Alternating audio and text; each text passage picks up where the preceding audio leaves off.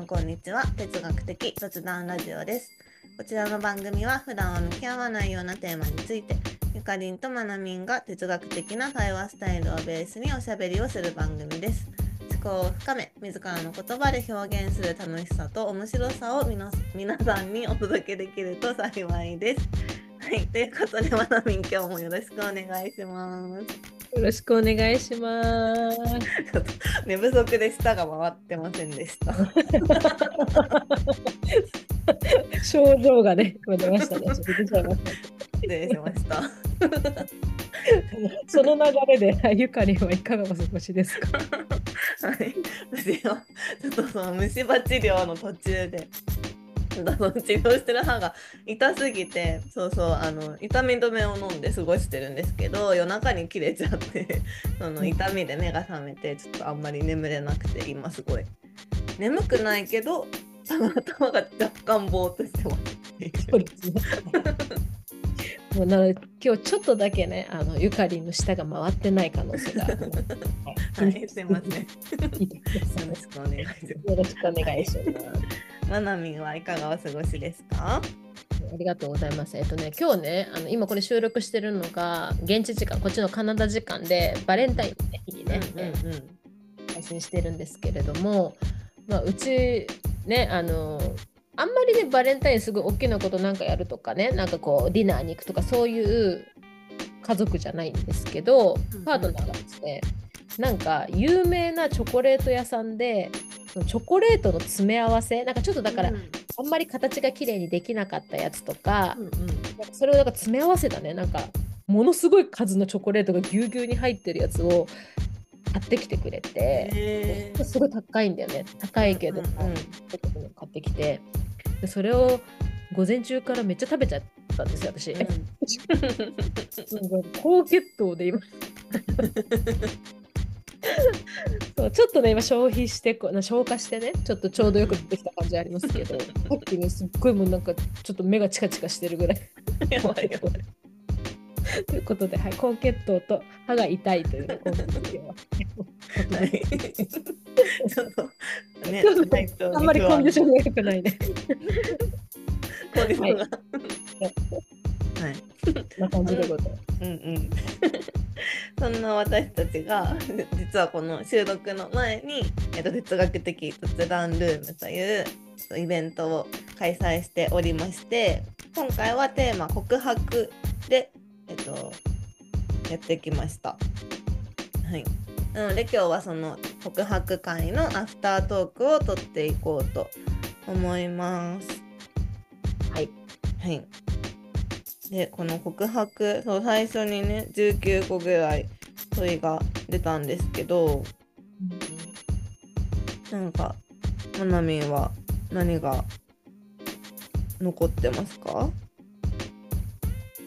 そうだね。なんか悪い告白ってあるみたいなさ、ん問いがあった気がするんだけど、問いというかあれが途中で出てきた問いだと思うけどね、うんうんうん。なんかその辺が私は面白かったなと思ってて、うんうん。なんかほら、あ、違う、そう最初の問いがさ、なんか告白ってなんでいいイメージなんだろうみたいな問いが気がする。あそうだね。そうそうそう、そういう問いが出てきたじゃない。でもなんか悪い告白ってあるのかなってみんなで言い始めて。で確かになんかこううーん楽になりたい。うん。なんかカミングアウトしたい。自分がずっと抱えていた秘密を話すことで自分が楽になりたいけど本当は周りは知らなくてよかったみたいなさうんこともあるんじゃないかなみたいな。それって悪い告白というかいい告白なのかなみたいなさなんかそういうところはちょっと考えさせられたなと思いますね個人的には。確かに。ね。うんうん、ゆかりんはね。えなんかすごい告白っていう感じの感じに白って入ってるじゃないですか。でその白っていう言葉漢字というかなんで白っていう漢字が入ってるんだろうっていうのを結構なんかこう最初から最後までちょこちょこその漢字の話になったんですよね。でまあなんかセリフっていう漢字あの「か」ってなんていう？なんていうの？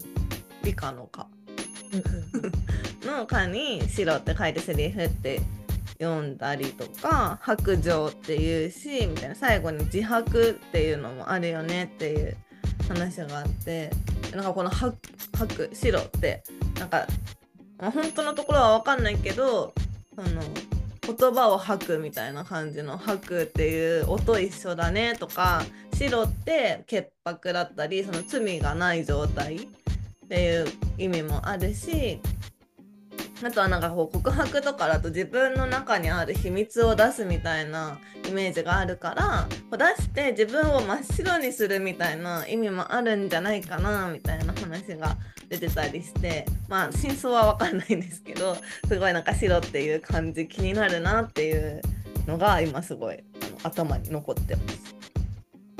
そうですね。なんかすごい今日ねこの感じにもすごくこう何回も行ったり来たりしながらね、話が進んだなっていうふうには思いますね。うん。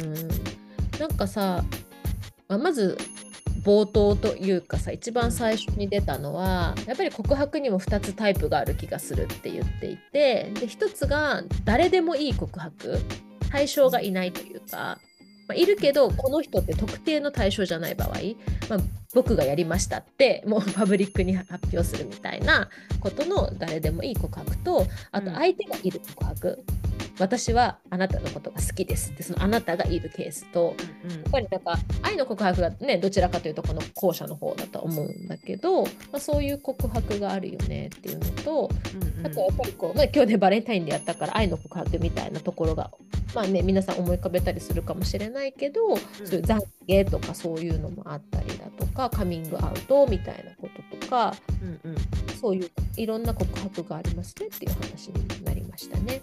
うんうんうんうん。そうそう。そうですね。ね、その最初そういう流れで、まあ、告白にも、まあ、種類があるよねっていうのとでもなんか告白ってその誰でもいい告白でも相手がいる告白だとしても自分の胸の内とか、まあ、なんか相手が知らないことをまあ、ちょっと勇気を出して伝えるみたいなのが告白だよねっていう話に最初なってて。そうだからなんか告白って自分がすっきりするとか自分がこう言うことが目的なんじゃないかなみたいな話をしていたんですけど。なんかその後というか、まあ、いろんな話をする中で。いやでもその告白される側のなんか受け取る準備とかができてるかどうかとかもあるしあとはなんか自分は告白だってすごいこう重大なことだって思って言っても意外とこう軽く受け止められたりとかすることもあるしあの告白って思ってないくてポロッと言ったことが実はなんか相手にとっては告白みたいな感じで受け取られちゃうこともあるよねっていう話とかが出ててなんか自分が言うっていうのが告白だと思ったけど結構コミュニケーション的な意味合いも大きいのかもってなりました。うん確かにそうだよね。なんかめっちゃコミュニケーションだよねほんとさ。うんうん。うんそうなんかさ話の中で告白にもちっちゃいものと大きいものがある気がするみたいな。うんうんで例えば同じ会社のミス、ね、なんか仕事上のミスとかでもあごめんなさいちょっと間違ったかもしれないですごめんなさいっていう感じの告白だったら、うんうん、なんか「あオッケー大丈夫よ」とか「今度が気をつけてんで終わるけど例えばなんかミスをずっと隠し持って秘密にしておいて、うんうん、もうとんでもないことになってから「すいません実はミスしてました」えーみたいなさ。それもザ告白大告白みたいなさなんかこととか。うんうんあるよねっていう風になってでじゃあなるべくそういう大ごとにならないうちに、まあ、秘密とかねなんかそういうものってあの小出しにしてちっちゃいうちに消化していた方がいいかもね。あれもしかして告白っていいイメージだったけどもしかしたら告白ってない方がいいのかもしれないねみたいな、その話も一回通ったんだけど 結局いやいやとやっぱそのタイミングとか相手の受け取る準備とか例えば子供が大人になった段階で言おうとかさ、うんうん、告白とかもあるわけじゃんって話になって、うんうん、あだからやっぱり時には熟成させる必要があるものとかかね。なんか自分の中での自己成長を増す必要があるとか。あとそのゆかりんが感想で言ってくれてたけどなんかその自分の中で知らなかった自分とか気づいてなかった自分とか自分の思いとかに気づいた時ってもうその段階で熟成されちゃってるというかさ、うんうん、重さが増してるというか深みが増してる。何か発見があった時になんかやっぱりそれは告白っていう形のね重量になるってことはあるんだろうなと思って、うん、うん、ましたね。うん、うんうんうんそうなんですよね。なんか告白の、まあ、重さみたいな。あのやっぱ告白っていうと結構そのドキドキするとか言うのに勇気が必要とかちょっとなんだろう諦めの気持ちもう告白するしかないみたいな 諦めの気持ちがあったりとかなんかいろんなただの報告とは違う何かしらのこう感情が乗ってるものだよねっていう話も出ていてそうそうそれででもやっぱりこう自分にとって重大なこととかうん。なんだろう、まあ、周りへの影響が大きそうなことを告白しようってなった時にすごいなんだろうもうもう意を決してみたいな感じですごいこうあもう告白すごい勇気を振り絞ってするぞみたいな風になっちゃうけからなんかその、まあ、特に罪の告白みたいな。自分のミスとかやらかしちゃったみたいなこととかをもうなんか軽い段階でとか早めにとか言った方がいいんじゃないかみたいな。告白って自分が思う前になんか出しちゃった方がいいんじゃないかっていう話になりつつでも 告白結局告白ってならななくならないんじゃないかなっていうのも最後、まあ、さっきまなみんが紹介してくれた私のが言ったこととかあと一人参加者の方がおっしゃってたあのなんかこう告白って自分とか何かを変えようとする変えたいって思った時にする行為かもしれないっていう風に言ってて確かにそういう側面もあるなって思った時になんか告白することもなんだろう必要だったり大事な場面はなんかいつでもなんか自分が普段言ってようが言ってまいがあるんじゃないかなっていうふうに思ってそうだから告白って結局なくならないというかいつでもあるものなのかもなっていう感じにぐるっと一周回ってなりました。そうだねなんかうん。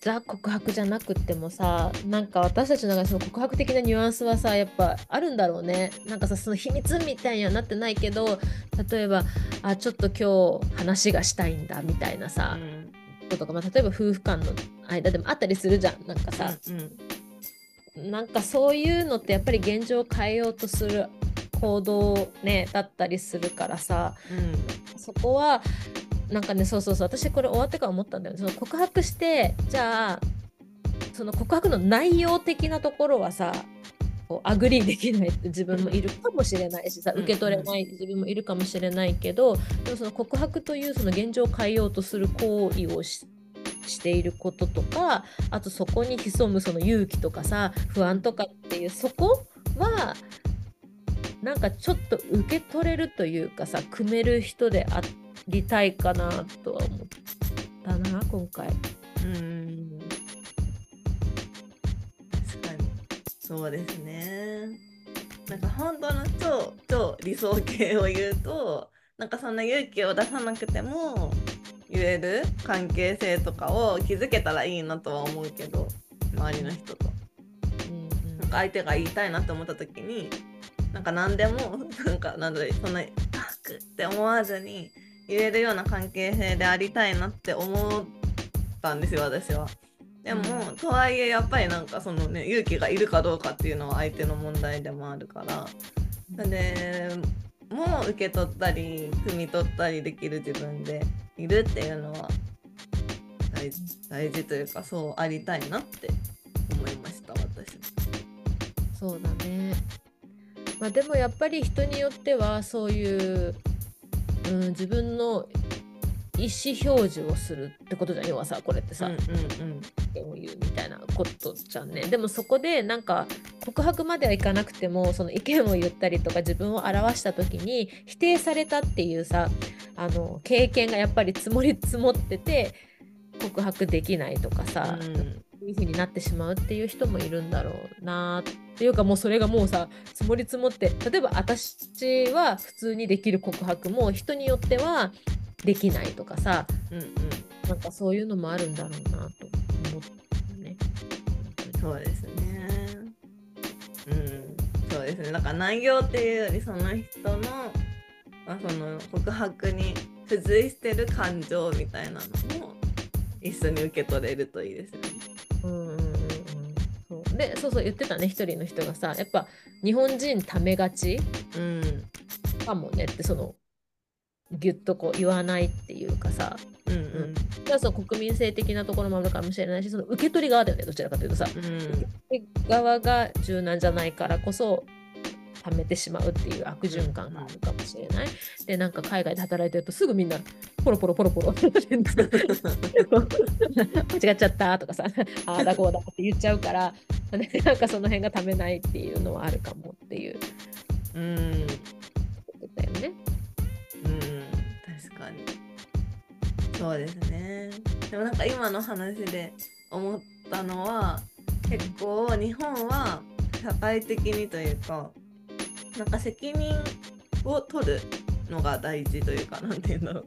なんか誰に責任があるかっていうのが結構重視される社会だからこそ言い出しにくいのかなってああそれもあるかもう。ね。ん、なんかミスしてもでも別にみんなでその解決すればいいじゃんって思ってたらなんだろうなんかもうちょっと言いやすくなるかなって思うけど言ったら自分の責任になるんじゃないかみたいな風に思うと言いづらいよなと思って。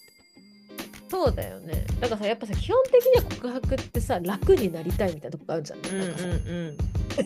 どな何かしらさその罪の告白にしろ愛の告白にしろ何かからのリリースみたいなのが潜んでる気がするんだけど、うんうん。全然楽になんないもんね。言った後の方がやばいかもみたいな思いが。確かに確かに確かに。じゃあ言う必要ないじゃんみたいなのもね。うんそうそうそう。だけどもう隠し通せなくなってそれこそもう諦めて言うみたいなうん。感じ。もう結構ある。あ分かった。楽になりたいケースともうせざるを得ないケースがある。そうそう。なるほどね。自発的な告白は多分楽になりたくてするみたいうんうんうんうん。なだけどもうなんか差し迫ってもう告白するしかないみたいな場合もありますね。ありますね。確かに確かに。そうかもしれないね。確かに。うん。だからなんかこう告白うんそうね。告白ね。あそうそう。でも冒頭に話してたね。なんかさ本来告白っていうのは一方通行なのかも。一方通行っていうかさ、うんたださうん自分の感情とかを表明するというかことなのかもしれないね。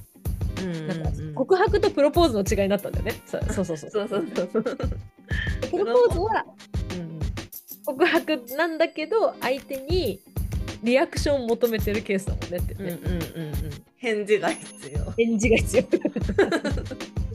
確かに告白はさ返事はいらないよケースもあるもんね確かに。なんか言いたいだけだからみたいな。うん。逆に困るみたいな。に。えーみたいな。さ。そういうのもあるね確かにね。うん。ああとそうそう面白かったのがその告白って話して伝えるイメージがあるけれどもうんうん。うーんなんかこう行動でさ伝わるものもあるよねって話になったよね。うんうんうんうん。そうですね。そうそう。なんかその例で出てた話が。髪の毛ふさふさの人がいてその人。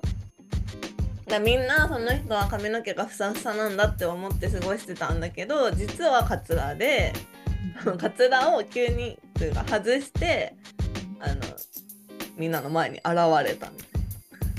それ別に私カツラでしたってその人が言葉で言ったわけじゃないけど行動で カツラだったんだっていう告白をしてるみたいな。あそうそうそうそうそうそうなんかねそその話とかもさ何気にあ確かにそっか言葉なくても告白的なシーンにはなってる。うんうん、告白って何って感じだよね本当に。そうそれでなんかあれ一回私の頭がフリーズした でもなんかその状況確かにそうカミングアウト的な感じで告白なんだけどでもなんかその状況にいた時に告白されたとは思わない気がするなとも思ったんですよね。真実をあ なんか真実を知ってしまったとは思うと思うけど なんか告白を受けたみたいな風には思わない気もするなと思ったりして。でもなんか告げられた感はない？うん。僕はもうこういう風に生きていくよっていう意思表示をされるみたいなさ。うんうんうんうん。うん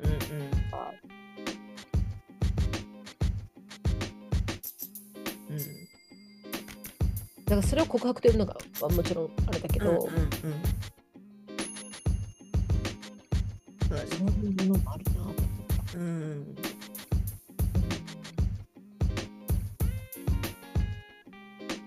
めっちゃ困りま困るというかなん。かどうやって接したらいいん。だろうってなりますよね何も言われなかったらそうだよね。なでもそれこそさ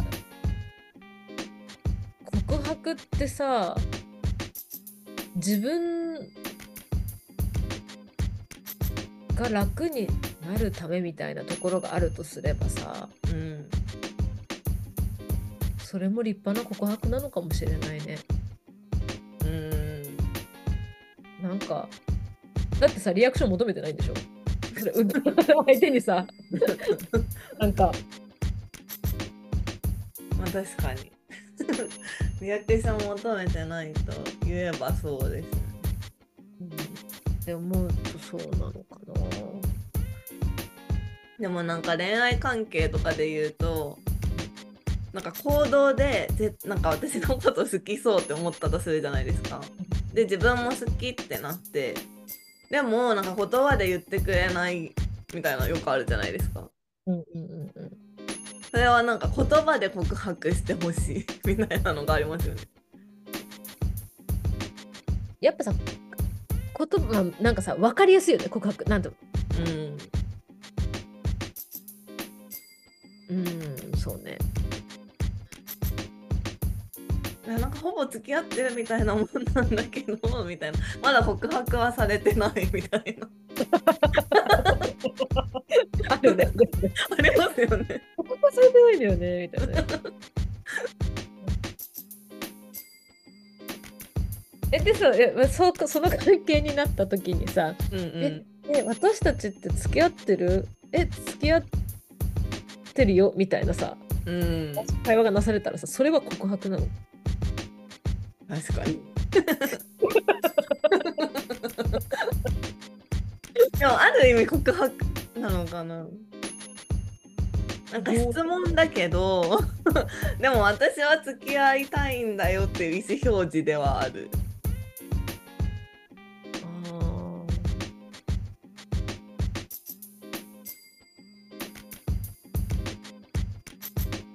ああそうねなんかあクエスチョンだとあれなのかだから、ね、今これって私付き合ってるって告白じゃないのかもね下手したらねでもなんかう付きちゃんと付き合おうって言ったら告白かもねうん、私は付き合いたいと思っているって言ったら告白かもねそうですね。そうそうそうそう。え自分の意思表示なんだよやっぱりうん、確かに。そうですね。確かに。でも質問でもドキドキしますよね。え感情ベースで話すとね。感情ベースで話してそうだけどさでもそれを告白としたくない気もしない？なんか。まあみんなしたくない自分まあでもそうなると多分確かにその疑問系だったらなんか告白はされてないってなりそう 告白はされてないけど付き合ってるみたいな。どっちからというわけでもなくみたいな。それよね。そういうタイプの付き合い。方 そうだよね。そうだよね。それ客観的に友達からさ、それ、え、何？どっちから告白したの？って言われたら、いや、告白じゃなくて、どちらともなくっていううん。ですね、これね。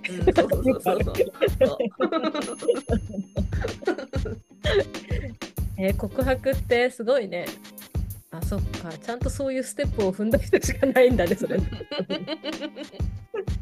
うん。確かに。いや、でもなんかさ、あ、そうそう。私ね、ゆかりんが言ってたね、言葉そうだなと思ったのが、自分にとって秘密うん的ニュアンスがやっぱり強いものが告白なのかもねって、うん最初のなんか中間ぐらいの時に言ってたんだけどうんうん確かにそのシークレット感があるかもね。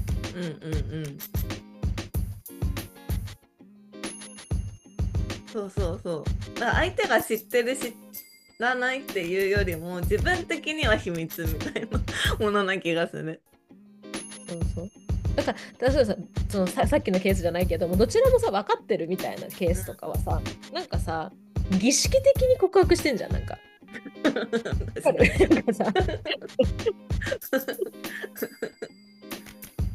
ちゃんとステップ踏みましょうねじゃないけどそういう告白が。うんしとこうかみたいなさ。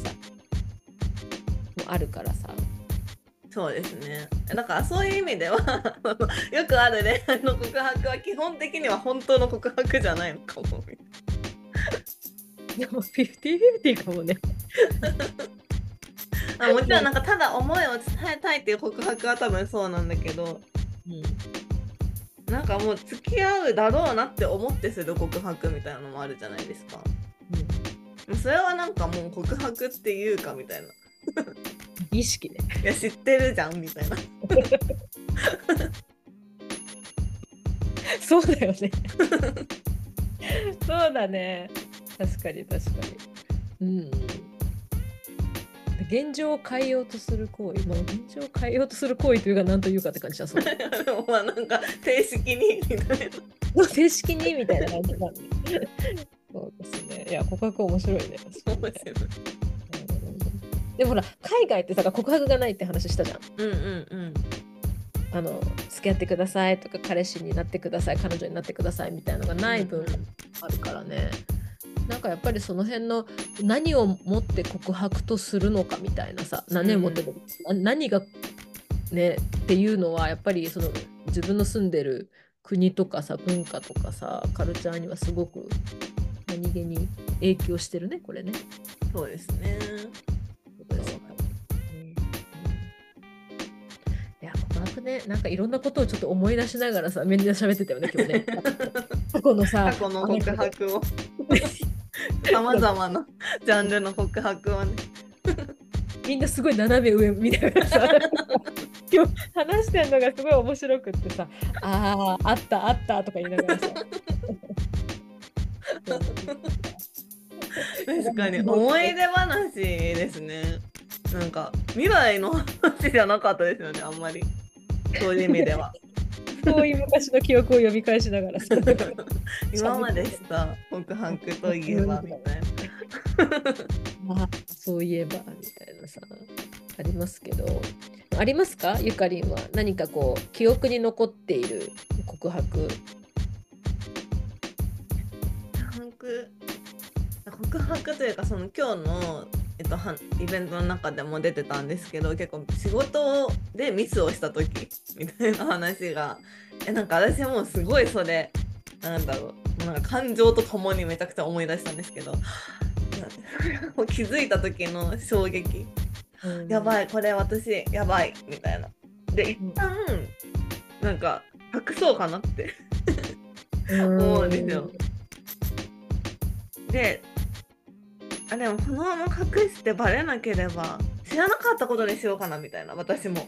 気づいてないことにしようかなって思うんだけどいやでも後で バレてバレてってかこうなんかそれがもし問題になった時にえ絶対私気づいてなかったって言い切れないみたいな。でやっぱり先に言おう。みたいな感じで 女性に言いに行ったことを思い出しましたえー、なるほどね。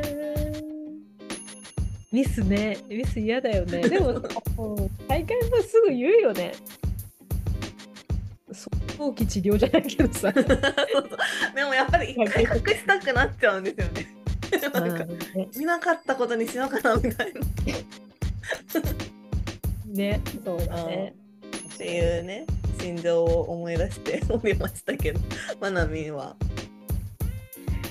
えー、でも私あれかな意外と覚えてるのはなんかね中学の時に好きな人がいたんだよね。でも、うんうん、なんかどっちもなんとなくそれこそ好きなんだけどどっちも部活とかなんかね受験とかなんかとにかく忙しいのも私違う高校に行くのもあってなんかそういうのがあってお互いそういうのだけどなんか告白し合ったじゃないけどうん。なんかそういうのがなんとなくさごめんねすごい昔の記憶でさ 改ざんして してそうな気もするんだけど なんかそういう記憶があってでもその時はみのもちろん実らなかったんだけどなんかいい告白ができたっていうなんかさ記憶があって。えお互いに思いを伝えたみたいな？うんうん。なんかこうお互い好きだけどお互いのために今部活頑張ろうねとか。うんなんかそういうなんかねいい告白だったんだよなんかの記憶では。すごくこうあこの人本当に好きになってよかったなってなんか中学生なりに思った記憶があってさその告白はそのやっぱりそのさ自分の中で楽になったっていうところでは非常にあ実らなかったけどよかった告白だったかも。うんいいですね。と斜め上を見ながら今日考えてました。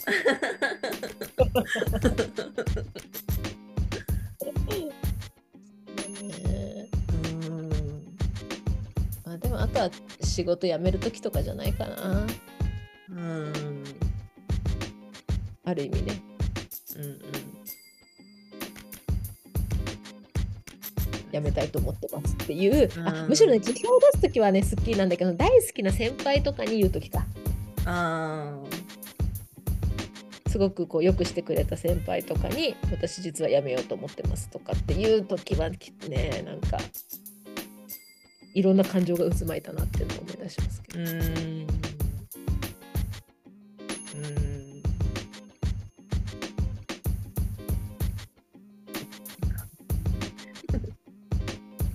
昔昔って感じだね。いやでも絶対最近もあると思うんですよね。なんかあるかないやでもなんか意外とさその今日あんまり触れなかったけどその別れを切り出すとかそのさよなら的な告白もなかなかエネルギーを使いますよね。うん そうですね。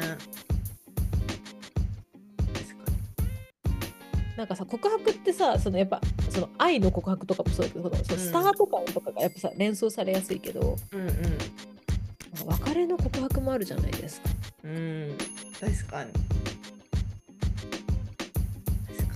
バレンタインにな、ね、こんな話して申し訳ない。いやそうですよねでもそれこそだって自分の気持ちが変わったよっていう告白ですもんね。そうなんだよね。で現状を変えるっていうところで確かにさそうなんだろうなと思うし。あでもさ今日のそうそうそう私たちいつもねこの回の最後に著名人はじゃあそれについて何て言ってるかっていうのを、うん、あのシェアして終わる。でみんな家でもっと考えてねみたいな終わり方なんだけど今日のね言葉ですごく好きでさ自分で選んだけど、うんうん、あのウィトゲンシュタインっていうオーストリアのでウィーン出身の哲学者の人。で言葉とは何かとか意味とは何かとかね。なんか簡単に言うとそういうことをまあ考えられ考えてた研究者の方なんだけどその方が言ってるのが告白は新しい性の一部でなくてはならないって言ってて。さ、なんかさ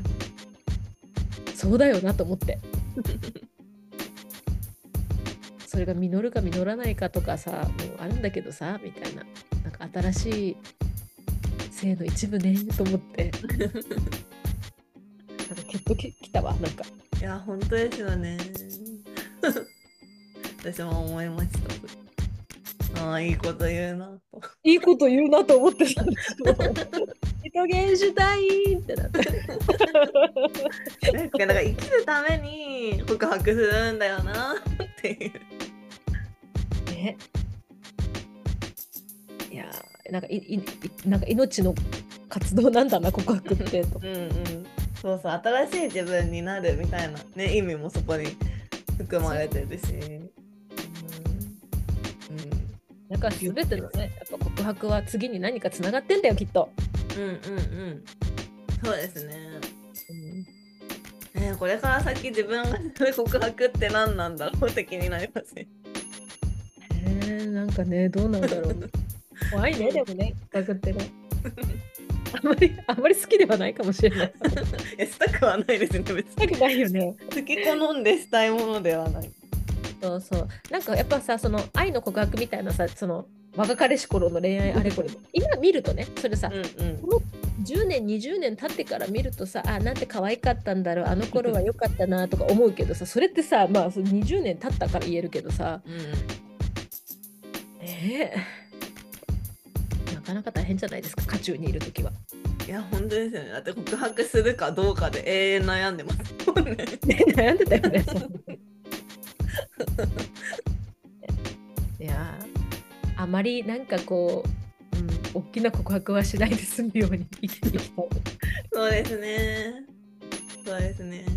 でも必要とあらばでもその告白はきっと自分の新しい性の一部なんだとうんうん。確かに勇気を振り絞ることも大事ってことが今日学べたので強く生きていこうと思います。はい。そんな感じですかはい、そんな感じですかね。いやでも告白本当面白かったですね。いや面白かったねなんか,、うんなんかこんな方向になるとは思わなかったけどそうそうすそうそう。あ楽しかったです。うんうんはいということで、最後にまなみんからお知らせをお願いします。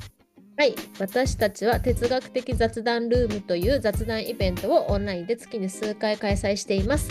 3月のテーマはおせっかいです。おせっかい。はい。ということで哲学的雑談をしてみたい方は概要欄からイベントをチェックしてみてください。そして私たちは X、旧 Twitter もやっています。ぜひフォローをお願いします。お便りも引き続きお待ちしております。はい、ということで今日は哲学的雑談ルームテーマ告白会のアフタートークでした。ありがとうございました。はい、ありがとう。